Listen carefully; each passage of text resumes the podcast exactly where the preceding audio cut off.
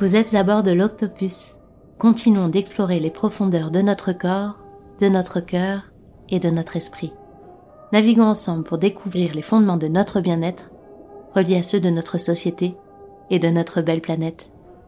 Et surtout, connectons-nous à notre nature pour nous orienter et guider ceux que nous aimons vers une santé globale, durable et responsable.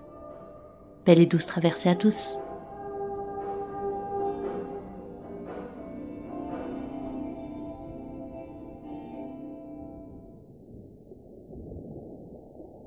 Bonjour à tous.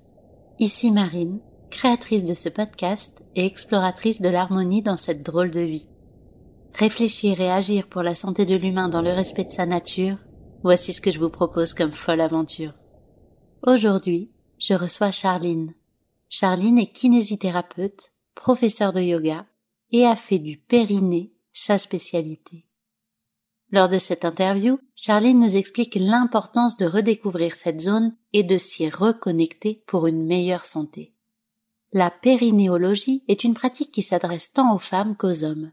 Si évidemment elle permet de traiter certains troubles liés à notre intimité, elle agit sur bien d'autres parties, physiques comme psychiques.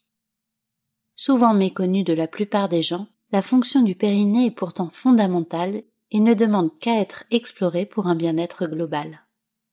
Si je devais retenir quelques mots de Charline après notre échange, c'est que l'unité recherchée avec les autres et tout ce qui nous entoure commence d'abord par soi, encore et toujours.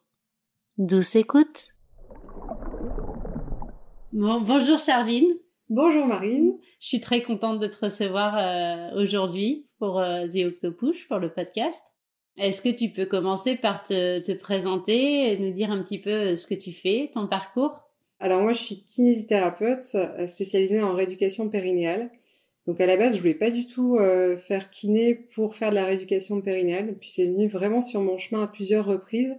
Et c'est surtout que quand c'est venu la première fois, donc c'était juste après les études, on avait déjà une, une prof qui était passionnée et qui nous faisait vraiment euh, des prises de conscience justement sur tout le souffle quand on était à l'école. Et quand j'ai quitté l'école, c'est vraiment venu très vite après ma formation euh, du coup en kiné. Et en fait, ben, ça fait 9 ans j'ai pas arrêté de me former et j'ai adoré en fait découvrir à chaque fois des nouvelles formations, des autres écoles, des autres façons de faire aussi et de pouvoir le voir à travers les patients et ce que ça leur apporte. Enfin, c'était juste, euh, juste incroyable. Donc euh, voilà, j'ai continué. Et je pense que quand on aime faire quelque chose, ben, on voit pas le temps passer et c'est ce que j'ai choisi de faire, de vraiment me spécialiser complètement et de faire euh, quasiment que ça.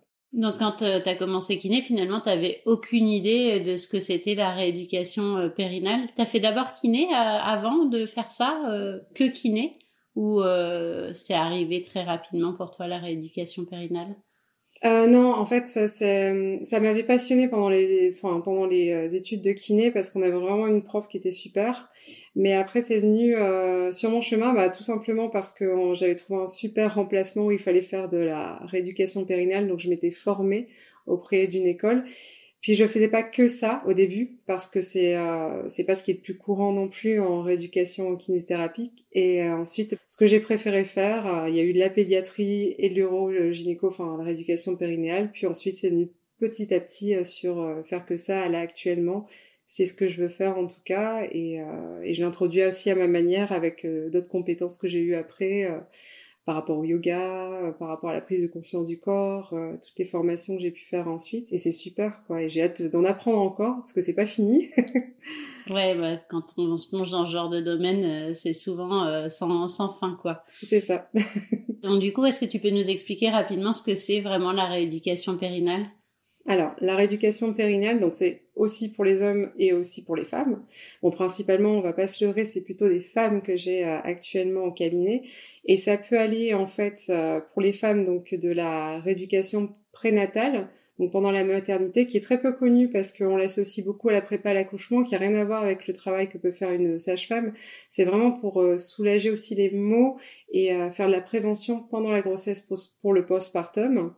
Et euh, les mots MAUX, hein, j'entends bien. Donc le, le, dos, tout ce qui est circulatoire, tout ce qui est aussi prise de conscience du périnée, hein, qui est hyper importante dans sa vie de femme euh, avant d'entamer une rééducation postpartum. Et, euh, et souvent les femmes se connaissent dans leur périnée bien après en fait, bien après, soit dans le postpartum, donc c'est-à-dire après l'accouchement, soit durant leur vie quand elles ont des soucis qui leur arrivent.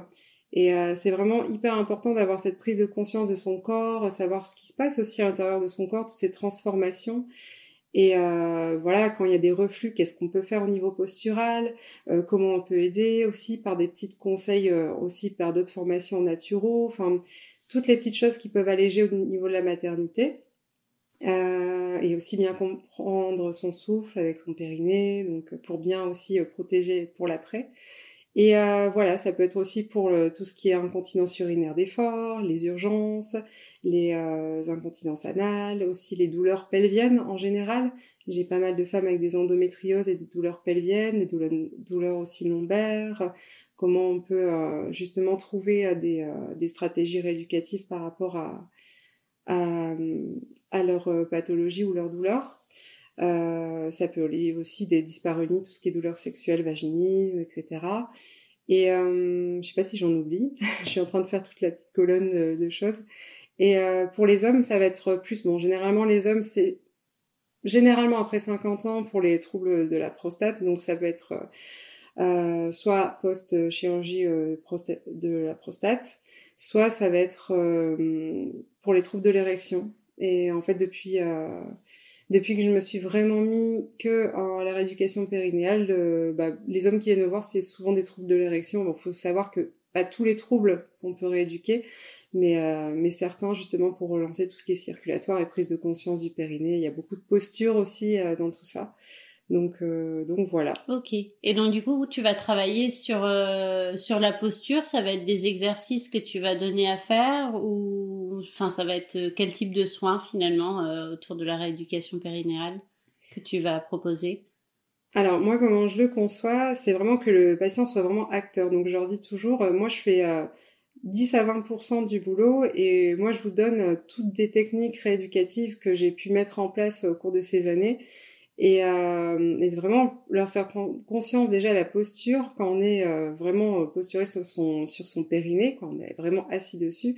Selon la posture qu'on va avoir, on va mettre plus ou moins de pression aussi sur son périnée et on va pouvoir dégager l'enceinte du diaphragme, donc bien homogénéiser homogénéiser les pressions en fait euh, au niveau euh, viscéral et au niveau du ventre et euh, donc du coup protéger toute l'enceinte pelvienne et c'est vraiment cette prise de conscience que le périnée c'est pas que le périnée mais qu'il y a un ensemble qui est derrière où on bah on voit qu'il y a beaucoup de choses aussi qui vont qui vont s'améliorer et oui par rapport à la posture ben, pour moi, c'est vraiment une, une, grande base parce que si on fait tous les exercices en étant recroquevillé, ben, on n'a pas cette enceinte qui est vraiment euh, homogénéisée. C'est-à-dire qu'il faut imaginer comme une boîte où vous avez en fait votre périnée, donc euh, vraiment au niveau de qui est le socle de la boîte.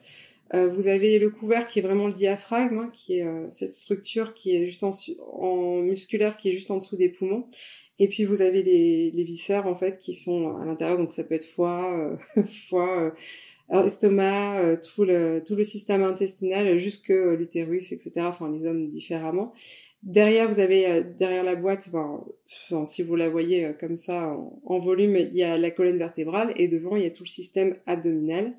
Et c'est vraiment hyper important d'avoir cette gestion de pression avant-arrière et aussi haut et bas.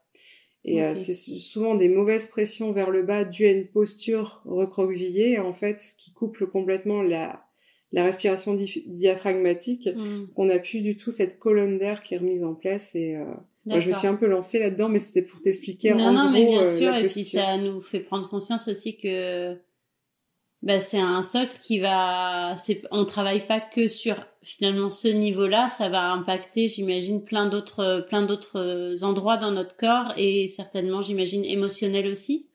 Euh, oui, tout à fait. Et d'ailleurs, enfin, il y a certains patients, il y a des gros troubles de constipation chez les femmes. D'ailleurs, ça aussi, c'est euh, un des motifs de rééducation. Et euh, ben c'est, euh, il n'y a pas que du biomécanique là-dedans, ça c'est clair, parce que quand on travaille euh, au niveau d'un ventre ou au niveau d'un périnée, bah ça les patients sont des bons témoins là-dedans. Ils me disent mais des fois, je sens qu'il y a des choses qui sortent, même que il y a des émotions, il y a un lâcher prise en fait, parce qu'on travaille sur différents niveaux.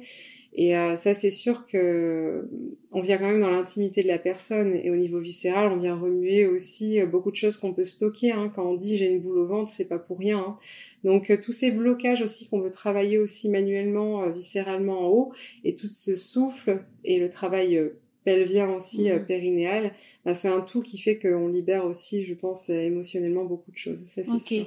Non, ça voudrait dire que peut-être euh, des fois quand on vient travailler que sur une zone qui est plus haute, si notre périnée n'est pas euh, comment dire, notre socle n'est pas bon, finalement, euh, le problème pourrait revenir justement parce que ce socle n'est pas n'est pas bon. Je sais pas si ma question est très claire, mais mais en fait oui, tu voulais dire que sans voir que le, c'est-à-dire en partant du haut, par rapport à en, bas, c'est-à-dire qu'au lieu de partir du plancher pelvien en fait et du, euh, du périnée, on partirait par des blocages plus hauts. Et en effet au niveau diaphragme, au niveau du plexus solaire, oui tout à fait, c'est euh, c'est euh, si tu veux s'il y a un blocage qui se qui se fait plus haut et de toute façon dans des respirations des diaphragmes sont complètement bloqués à ce niveau-là, clairement en fait en en, en, faisant un travail en fait sur le haut, on va avoir aussi un, enfin, un périnée qui va être beaucoup plus fonctionnel euh, sur le bac. Et c'est sûr qu'on va le retrouver au niveau du, euh, du, du, périnée. Enfin, moi, en premier, avant de regarder les périnées,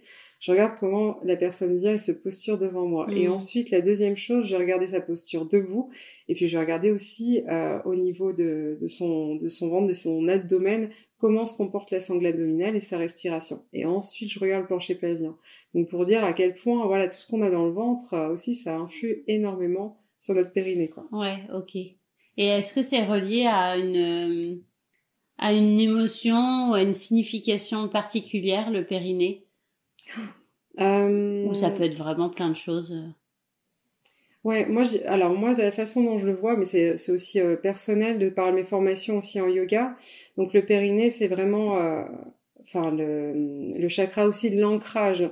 Donc l'ancrage, c'est un peu aussi les pieds sur terre, c'est vraiment être euh, être en connexion avec soi. Pour moi, mmh. c'est, c'est vraiment ça. Et la plupart des personnes que je vois au cabinet, ben, si elles viennent pour une dysfonction X ou Y, de toute façon, elles ne sont pas du tout connectées à ces zones et elles n'ont pas du tout regardé, elles ne savent pas comment ça marche. Et d'ailleurs, la première fois que je les vois, je leur demande euh, comment, comment, c'est quoi le périnée? Alors elles m'expliquent, elles font bah c'est et c'est très flou, on ne sait pas l'expliquer.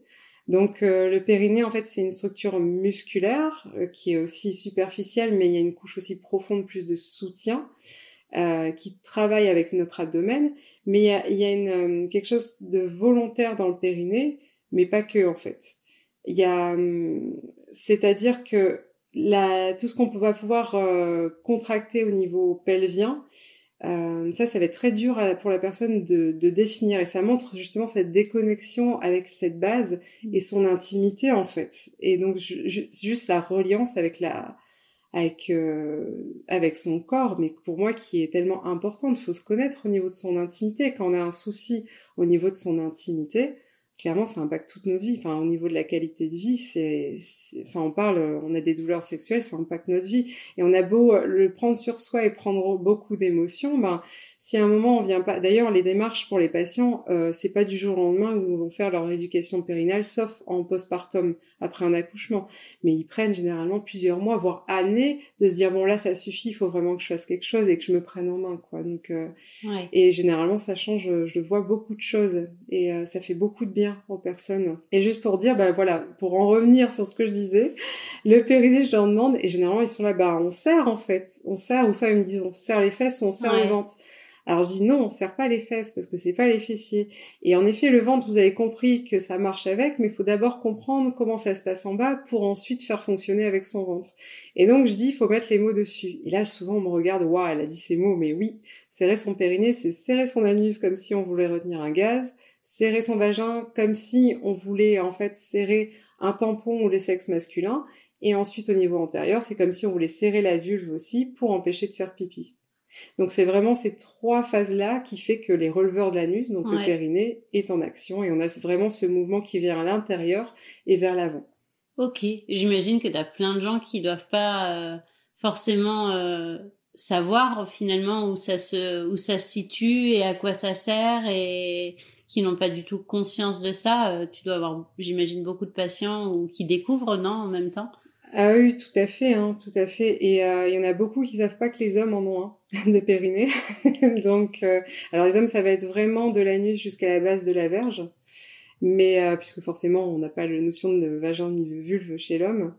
Et, euh, et oui, c'est vraiment une découverte et ah et de se retrouver vraiment ce un peu ce pouvoir qu'on a de oui, en fait cette zone-là, je peux la contrôler et je suis pas déconnectée de cette zone. Et ça, ça va être vraiment la première découverte que je vois à chaque fois. Les patients sont un peu les yeux grands ouverts en se disant waouh, c'est incroyable et de savoir comment il fonctionne, notamment pour euh, plein de choses d'hygiène de vie. On parle de la posture, mais aussi toutes ces mauvaises poussées aux toilettes, enfin tout ce qui peut euh, en fait être dans notre quotidien et qu'on peut changer et qu'on a fait à l'envers parce qu'on n'a pas pris le temps de l'écoute. Ouais. Tout simplement. Est-ce que tu as des médecins, euh, tu as des gens qui viennent justement sous, le, sous les conseils d'un médecin qui leur dit de, venir euh, justement soigner cette, zone-là ou de, se reconnecter à cette zone-là ou c'est vraiment souvent des, démarches personnelles de la part des patients de, venir directement vers toi? Euh, alors oui, il y a des médecins gynécologues qui, euh, qui, qui font les prescriptions parce qu'on est sous nos dépendance de prescription médicale et euh, qui, qui ont cette démarche-là.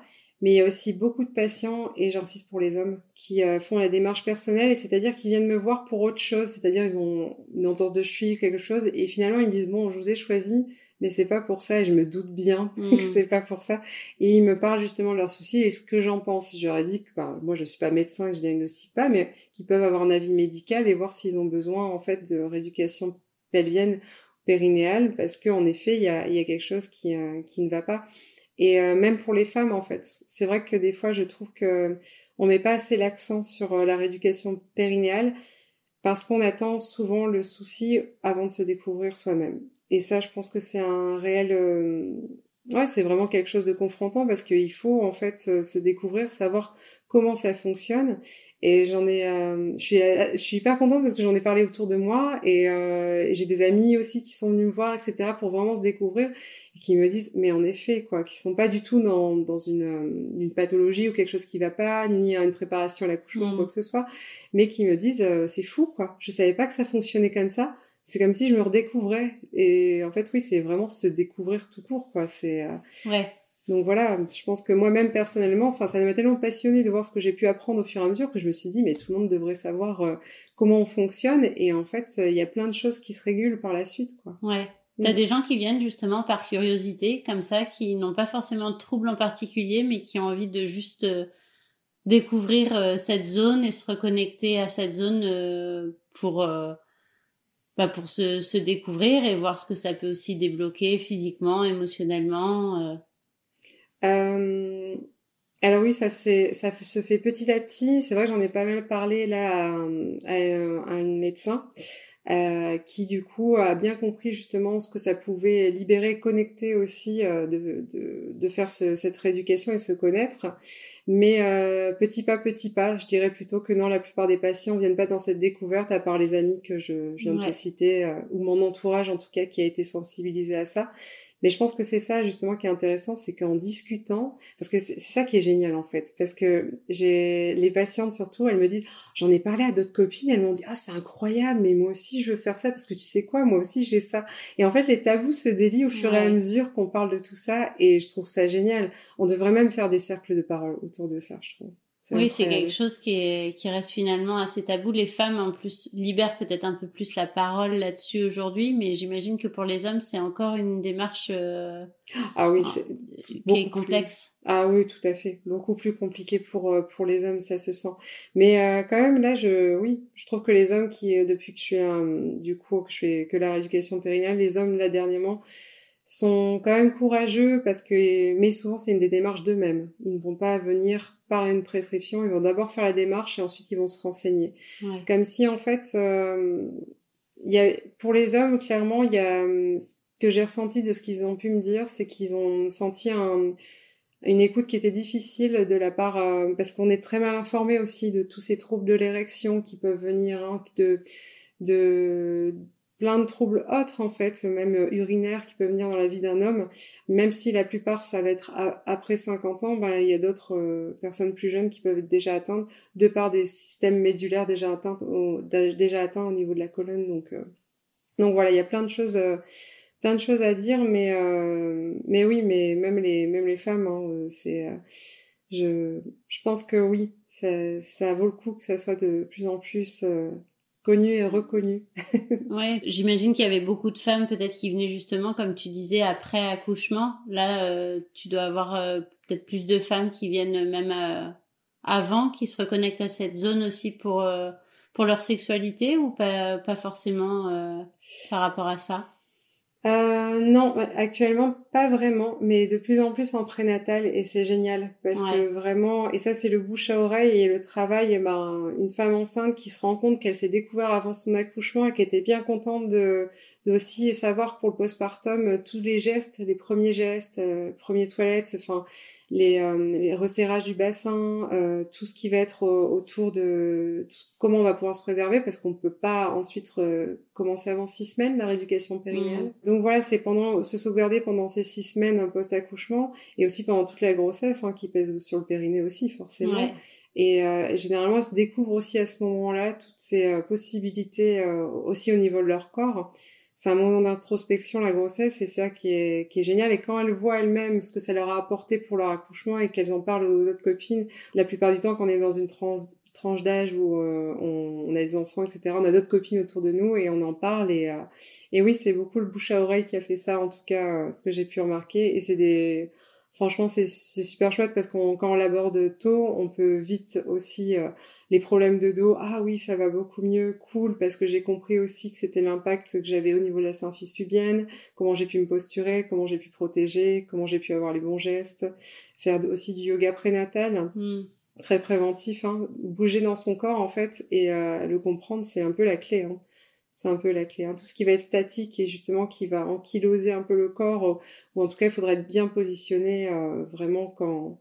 Ce qu'il faut, c'est le mouvement en fait. Quand on est enceinte, ça c'est clair. Donc euh, voilà. Et j'imagine que tu complètes ça avec euh, d'autres d'autres pratiques. Tu as d'autres formations. tu fais du yoga oui, aussi. Ça. Et est-ce qu'il y a d'autres pratiques avec lesquelles tu complémentes un petit peu justement ton métier de kinésithérapeute et de, de rééducation périnale? Actuellement, bah, on est très... Euh, pour ça, il faut, faut aussi cadrer. Donc le, le yoga, c'est quelque chose qui est aussi autorisé dans notre pratique de kiné. Donc on va, c'est des choses au niveau de la posture qu'on va pouvoir faire, au niveau de la connexion à soi, à son souffle.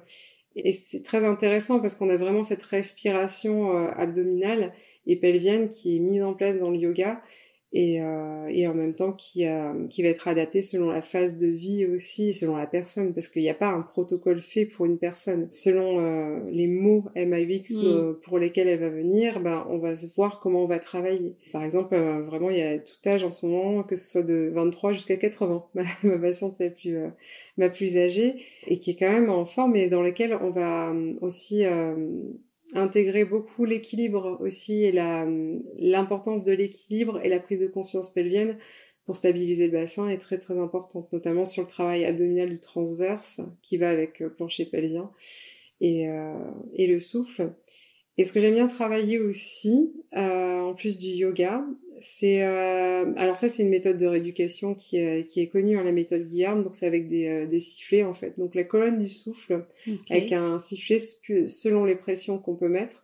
On rétablit justement cette gestion de pression dans l'enceinte, la fameuse boîte que je décrivais euh, au départ, avec le diaphragme et le plancher pelvien, et on vient vraiment remettre ce souffle vers le haut. Et quand les patientes, encore ce matin, là, ressentent dans leur corps, elles se disent ah ouais, mais je respirais complètement à l'envers, et je le sens, mon périnée se contracte. Et des fois, c'est même la seule solution parce que euh, en volontaire, ça va être trop compliqué tellement qu'il y a des habitudes qui sont prises depuis mmh. longtemps et que c'est dur à remettre dans le bon sens. Et je trouve que c'est un super euh, super outil, c'est siffler. enfin, on peut dire une flûte. J'ai une personne qui m'a dit c'est une flûte, ça m'a fait beaucoup rire. Je pense qu'il y a beaucoup de choses. On voit le chant prénatal par exemple.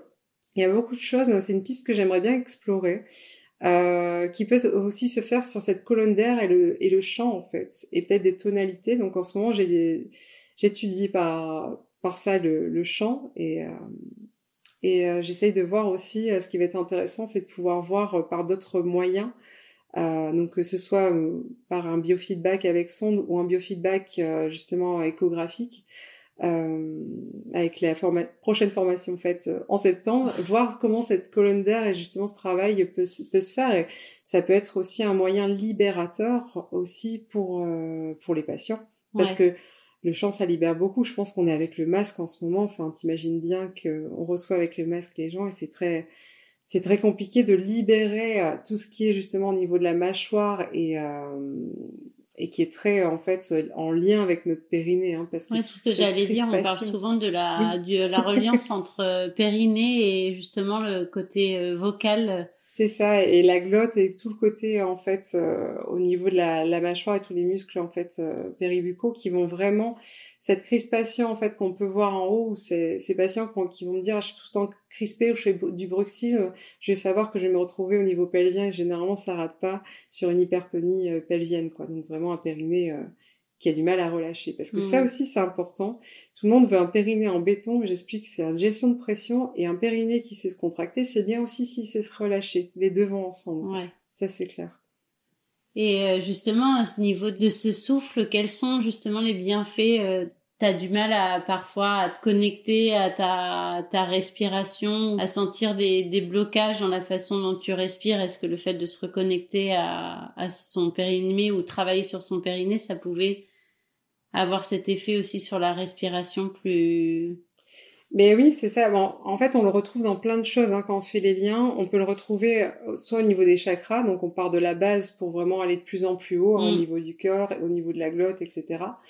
Soit euh, on dit qu'on part du périnée, du transverse de l'abdomen, c'est toujours pareil, hein, qui va jusqu'au diaphragme et cette colonne d'air qui remonte vers le haut. Donc en fait, qu'on soit sur un milieu plus scientifique ou un milieu un peu plus spirituel si on veut, il y a des choses qu'on retrouve, quoi. Donc, c'est-à-dire qu'un périnée bien, euh, bien fonctionnel, aussi, tu vas retrouver une, respiration fonctionnelle. Donc, forcément, nous, on va regarder en, premier lieu la respiration parce que c'est ce que tu vas voir en premier chez la personne. On va pas direct dans un périnée et on voit si elle est ok parce que la plupart des gens aussi qui viennent au cabinet, je dis, je leur dis, euh, mais c'est votre première éducation périnale, on vous a un peu expliqué euh, ce qu'on allait faire. Ah non, pas du tout. Et bon, la plupart se disent tiens, on va masser le ventre ou euh, ok, c'est des choses qui vont faire partir de la rééducation, mais c'est aussi voir en interne comment ça se passe et le ressentir quoi. Donc, mais ça dépend. Ça, ça dépend vraiment pourquoi on vient, parce que des fois on, sait très bien, ou des fois il y a un parcours aussi. On a vu d'autres thérapeutes euh, avant. Et est-ce que tu as un exemple, par exemple, de changement euh, assez important chez un patient ou une patiente, quelque chose qui t'a qui t'a marqué justement, un patient, une patiente que, que tu accompagné et tu vu vraiment des, des changements importants en, en l'accompagnant? Ouais, je, franchement, j'en dirais qu'il y en est plein et pour ça, je suis vraiment très heureuse parce que ça m'a, ça m'a fait euh, vraiment. Euh, bah, en tant que thérapeute aussi, ça fait tellement plaisir de voir les gens repartir avec euh, avec le sourire ou enfin vraiment avec quelque chose où ils se disent bah ouais, ça a un peu changé ma vie parce que ça m'handicapait pas mal. Et je pense surtout à une femme que j'avais en rééducation à Pau qui m'a qui m'a marqué. Et euh, parce qu'en très peu de temps, en fait, parce que ça aussi, hein, c'est important, c'est des rééducations euh, pour moi qui sont pas longues parce qu'on essaye de mettre le plus d'outils et on essaie de, enfin, pour moi, j'essaye de, de mettre en le plus d'acteurs possible, tu as bien compris, euh, mm. de, de la rééducation le patient. Et en fait, bah, je me rappelle de cette femme, elle m'a marqué parce que c'était une de, mes dernières patientes euh, à Pau et en fait elle, est venue, elle était découragée, elle avait vraiment des grosses fuites urinaires. Je crois qu'elle avait une cinquantaine d'années et elle m'a dit écoutez, euh, franchement je sais plus quoi faire euh, avec mon mari ça va pas du tout parce que forcément avec avec tout ça ben voilà j'ai j'ai plus de libido non plus, je, je, me sens complètement déconnectée de ça et elle m'en parlait avec les larmes aux yeux, je sentais justement qu'il y avait toute cette émotion qui devait partir. Et puis je regarde son périnée, je regarde son souffle et je me dis oh c'est pas trop mal. Donc en effet il y avait aussi d'autres choses à libérer. Nous on a vu la partie ben, bien biomécanique, reconnexion à son corps, etc. Et on a eu des résultats vraiment très rapides avec elle, rien que par l'hygiène de vie et beaucoup de choses. Et vraiment, euh, enfin, le fait aussi de se reconnecter, bah, il y a plus de libido qui est venu parce que moins, aussi de soucis et euh, plus de reconnexion à son corps, euh, forcément, et à enfin le trophisme qui est relancé aussi au niveau pelvien, donc euh, ben elle avait beaucoup plus envie de son mari, de partager une intimité avec lui parce qu'elle se sentait mieux aussi dans la sienne. Et, euh, et, je me souviens de ses larmes à la fin de la rééducation, mais qui était un mois et demi après, où elle me disait mais c'est incroyable, pourquoi je suis pas venue avant? Enfin, ça m'a changé la vie. Ça faisait un, an que je vivais dans la douleur et à chaque fois, enfin dans la douleur de, de ce qu'elle vivait, hein, pas la douleur physique. Et elle me dit, euh, à chaque fois que je sortais chez vous, surtout la première séance, je pleurais. Elle dit, je savais pas pourquoi. C'était comme des larmes qui devaient vraiment s'évacuer par euh, par le haut plutôt que par le bas. Et elle me dit, ben franchement, ça m'a. Elle m'avait fait un petit mot qui m'avait beaucoup touchée. Elle m'a fait un petit cadeau et et je me souviens surtout de son émotion et ça m'avait euh, vraiment, euh... ouais, ben, franchement en tant que thérapeute, on s'accroche forcément à nos patients et quand on est soignant, on, on veut vraiment, euh... enfin voilà, c'est ça qui est aussi gratifiant, c'est qu'on veut apporter quelque chose à ce monde et moi je me sentais euh, très reliée pour pouvoir euh, transmettre à ce niveau-là en tout cas. Tu savais d'ailleurs que tu allais faire thérapeute un jour, c'est quelque chose que tu as toujours senti que tu allais aller vers le soin de la personne ou c'est quelque chose qui est venu à toi progressivement? Euh, non, je pense que j'ai toujours su. J'hésitais avec médecin. Je suis très contente d'être kiné, euh, d'avoir fait aussi cette, parce que cette relation avec le corps pour moi était vraiment celle, celle que je préférais plutôt que d'être euh, dans des études aussi euh, plus stressantes. Je pense que mmh. j'aime bien aussi ce, ce, côté un peu euh, léger, mais tellement, voilà, tellement dans le vif du sujet aussi. On voit les patients, ouais. on enfin, on, on a vraiment un accompagnement sur euh, sur le corps qui est qui est un, qui est important et qui pour moi est enfin me correspond vraiment mais non j'ai toujours su que je voulais être voilà soignante je me suis euh, j'ai commencé très tôt à faire de l'humanitaire à 14 ans en partant en Burkina avec d'autres médecins etc euh, et ça c'est vraiment ce Ouais, l'entraide, le, le, le, rapport euh, vraiment avec les autres, mais sur le côté médical m'a toujours plu. Ouais. Je pense qu'à la base, je pense aussi que que je suis devenue euh, kinésithérapeute, en tout cas dans un premier temps. Euh, je voulais vraiment avoir cette voix parce que j'ai vu aussi les problèmes de dos que je pouvais avoir, de cheville, etc.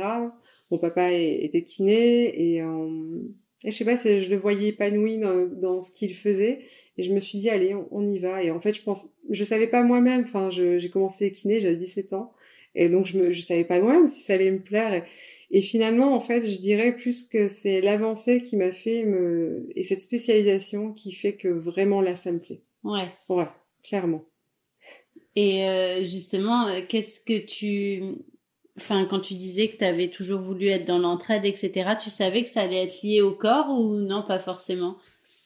quand tu as voulu t'orienter un petit peu? Il y a eu cet attrait vraiment pour le soin euh, corporel ou c'est venu euh, pareil euh, à toi progressivement? Je pense que c'est venu progressivement parce qu'au début j'avais vraiment l'idée de, bah, comme beaucoup, hein, quand on commence kiné, on est très axé sport. Donc on est en mode, ouais, c'est nous qui allons intervenir sur les terrains de tennis et tout ça. Enfin voilà, j'avais un peu cette vision à 17 ans de me dire, ça, ça va être ça.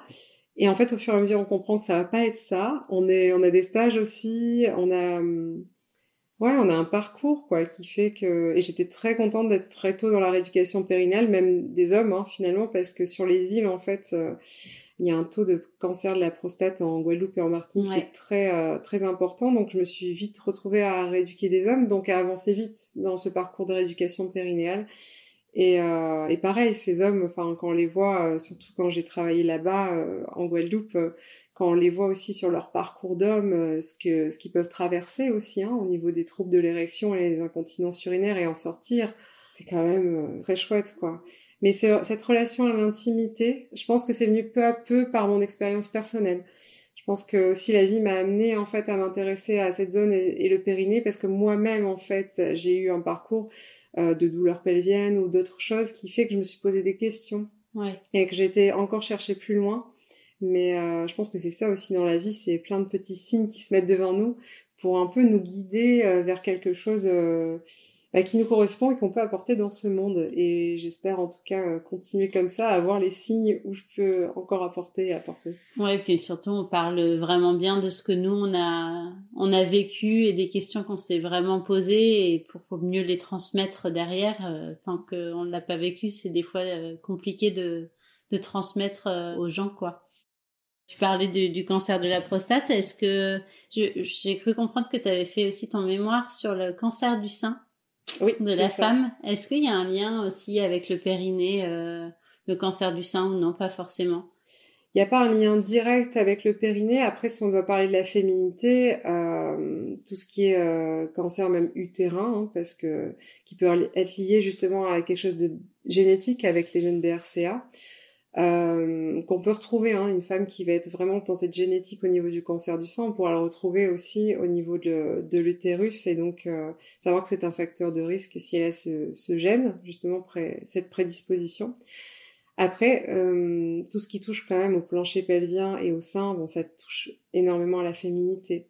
Sauf que le plancher pelvien, ça va être vraiment le monde de l'invisible, je dirais. Et euh, tout ce qui est cancer du sein, bah, ça va être beaucoup plus visible sur la féminité. Les seins, c'est... Euh, j'ai une patiente ce matin, une mastectomie, euh, c'est c'est différent. On a vraiment cette cette amputation parfois et des traitements lourds aussi qui peuvent être mis à la femme. Et je pense que voilà, le domaine de la femme m'a vraiment intéressée très tôt. Et de par un parcours aussi personnel, parce que je voyais qu'il y en avait pas mal dans ma famille, donc ça m'a ça m'a questionné et je voulais aussi comprendre. Et euh, c'est là aussi je me suis intéressée beaucoup au microbiote aussi, hein, que le microbiote justement et euh, tout le terrain intestinal, comment il peut avoir influencé sur les cellules de nos corps. Et ça, c'est un point aussi où j'insiste sur le domaine pelvien, parce que forcément, euh, quand on a une constipation ou quand on a quelque chose de très inflammatoire, même au niveau pelvien, faut voir aussi euh, et comment on respire. Il faut voir aussi comment on mange, forcément, et euh, comment refaire son terrain alimentaire. Les gens sont généralement ouverts sur ça, connaissent de plus en plus l'impact du microbiote, ou tu as l'impression que c'est vraiment une découverte encore pour beaucoup de gens? Et maintenant, j'ai l'impression que de plus en plus, les gens s'intéressent justement à cette partie-là de leur corps parce que je, sens qu'il y a quand même un éveil, que les gens sont de plus en plus euh, en conscience par rapport au fait que voilà, je suis ce que je mange aussi. Et c'est surtout au début, même s'il y a des euh, sceptiques, on fait juste des petites choses, que ça peut être euh, ce que j'ai vu en thérapie viscérale, donc c'est vraiment en formation, juste remettre déjà le microbiote avec des euh, probiotiques justement pour faire la, pour soutenir le travail viscéral qu'on peut faire et ensuite ben, améliorer une, alimentation et euh, par des petits conseils. Hein. Je suis pas non plus naturopathe ni diététicienne hein, forcément.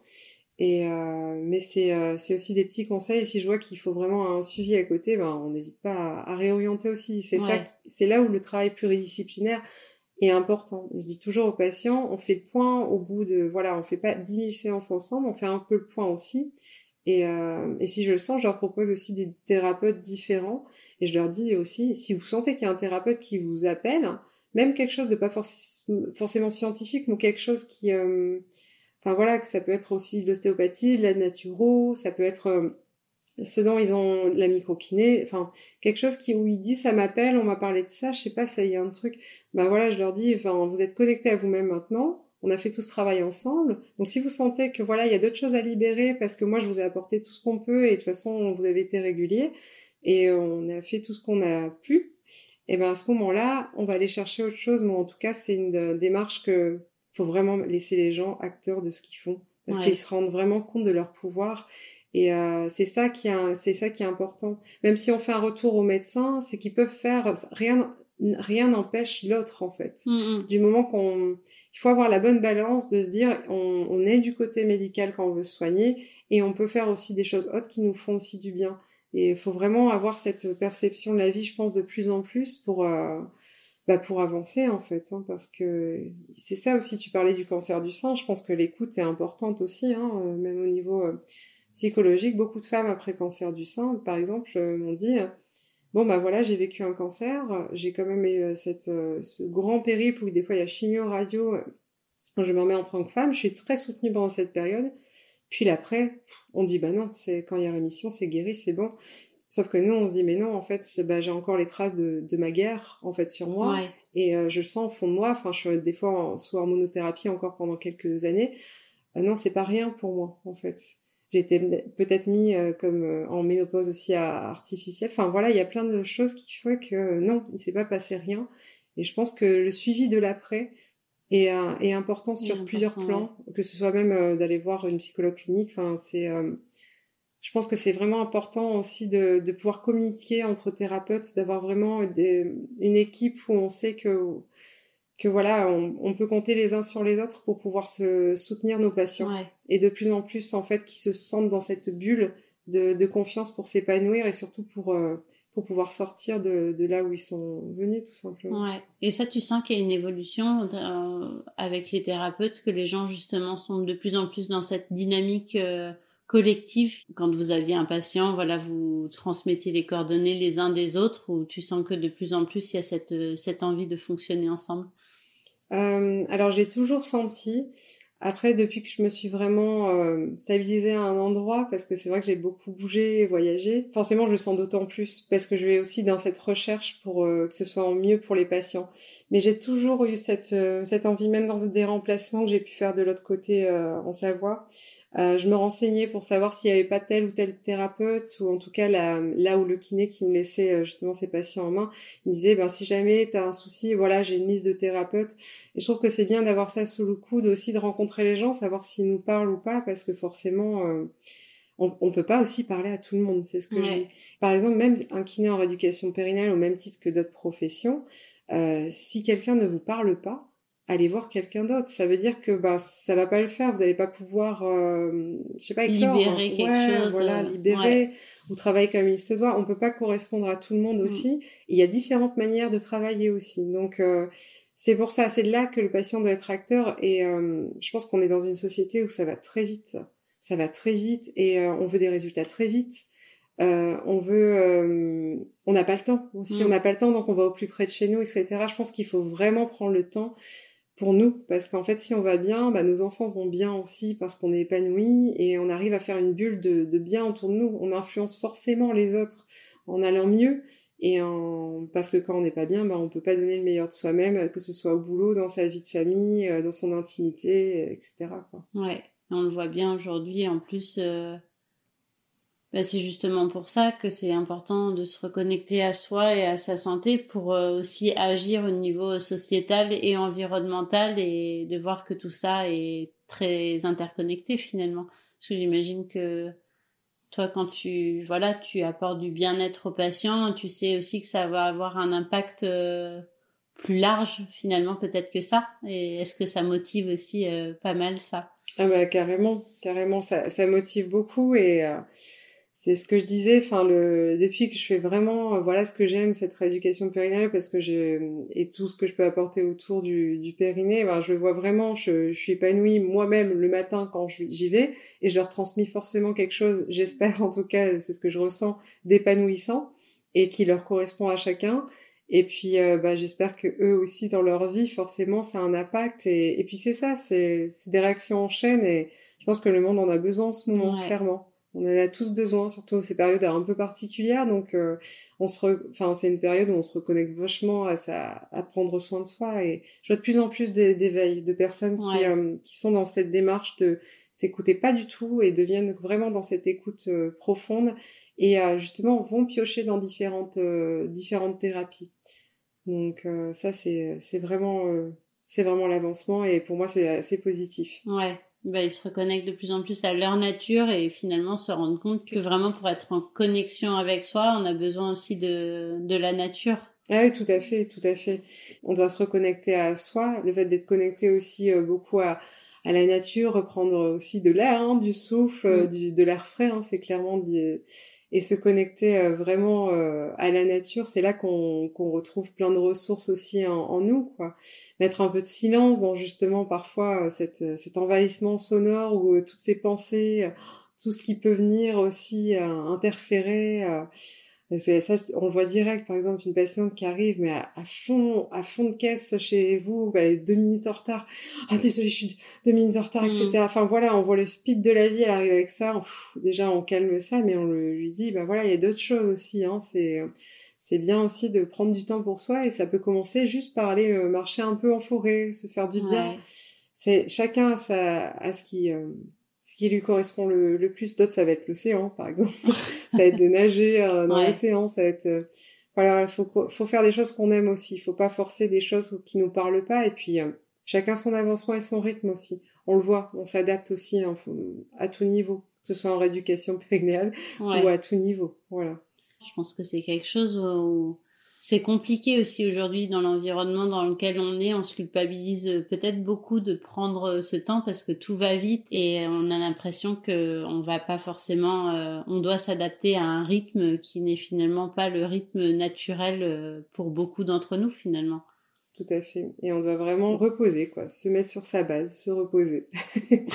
c'est et en fait c'est c'est ça aussi parce que généralement, pour revenir à la rééducation, quand elle me montre, ou ils me montrent les exercices, comment ils les font chez eux, je oh, attention, beaucoup plus lentement, beaucoup plus dans le détail, on prend son temps.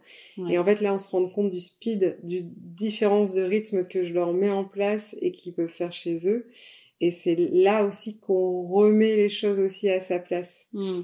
Et euh, pareil pour les personnes qui veulent que ça aille vite, ben, je leur explique que Rome c'est pas fait en un jour non plus et que c'est important de, de poser les choses pour que ça aille aussi plus vite.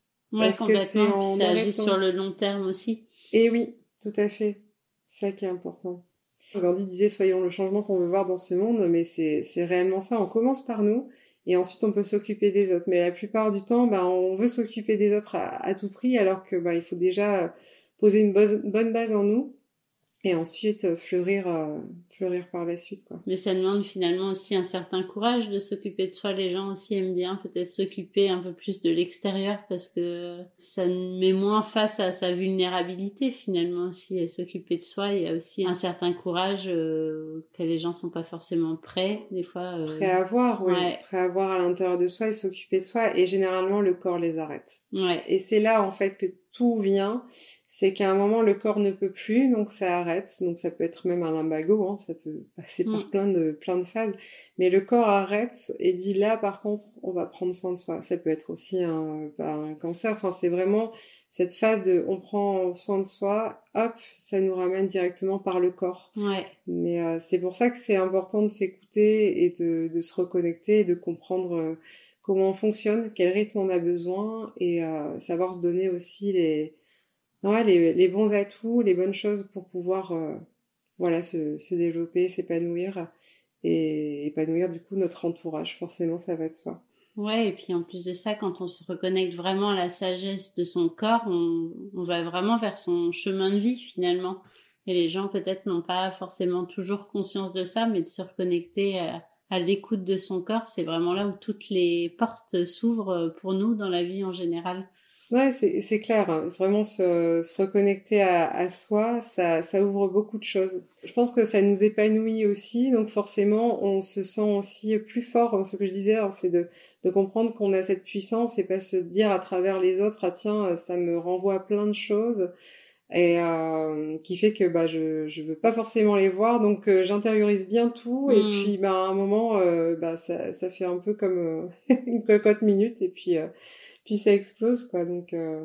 et on parlait d'écologie tout à l'heure c'est quelque chose toi où tu as toujours été euh, sensible à ce sujet-là ou c'est venu à toi progressivement notamment par euh, ta pratique en tant que kiné de, connexion justement au corps et t'as pris après conscience du monde dans lequel on vivait de l'écologie etc ou c'est quelque chose auquel tu as toujours été plus ou moins sensible?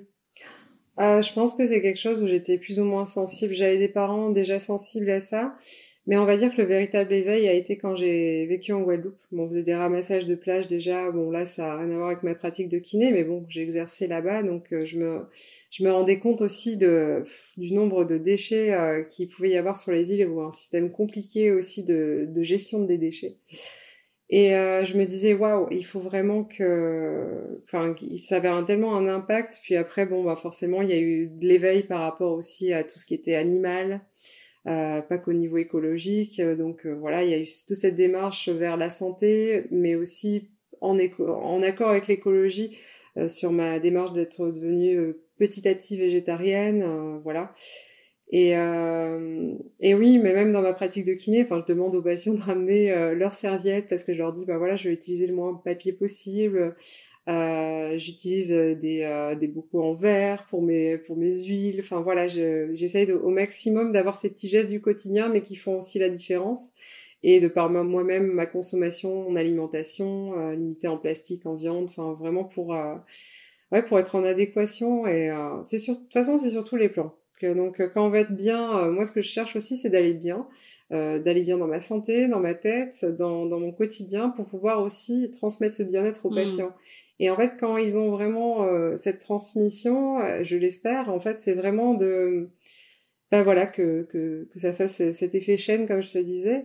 Et par rapport à l'écologie ils comprennent tout à fait de ramener leurs serviettes et franchement j'ai des gens très euh, très réguliers et très compréhensifs de cette démarche. Et euh, et c'est top quoi. Ouais, c'est trop bien. Tu sens qu'il y a pas mal d'échanges aussi autour de, de ces sujets-là euh, quand tu reçois tes patients c'est pas le sujet majeur, mais euh, ça peut venir dans des conversations, euh, notamment quand on parle de, de santé, justement, euh, de limiter sa, sa, consommation de viande.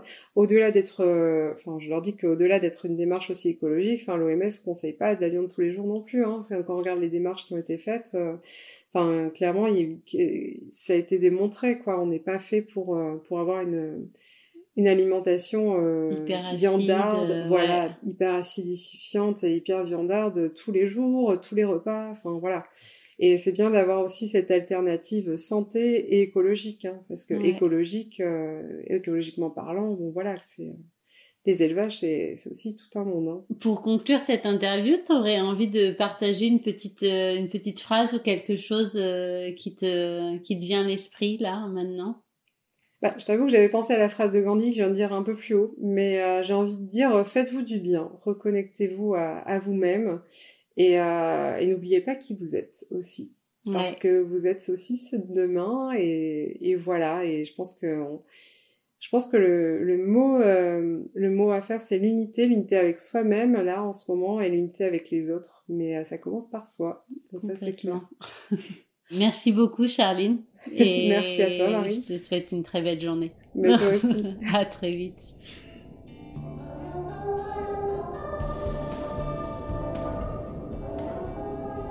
Et c'est ici que nous faisons escale.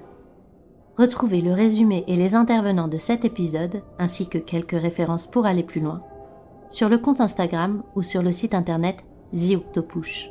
Si vous avez aimé l'extrait musical de ce générique, je vous invite à écouter l'artiste Brioche, qui prend soin d'apporter douceur et poésie à nos petites ouïes.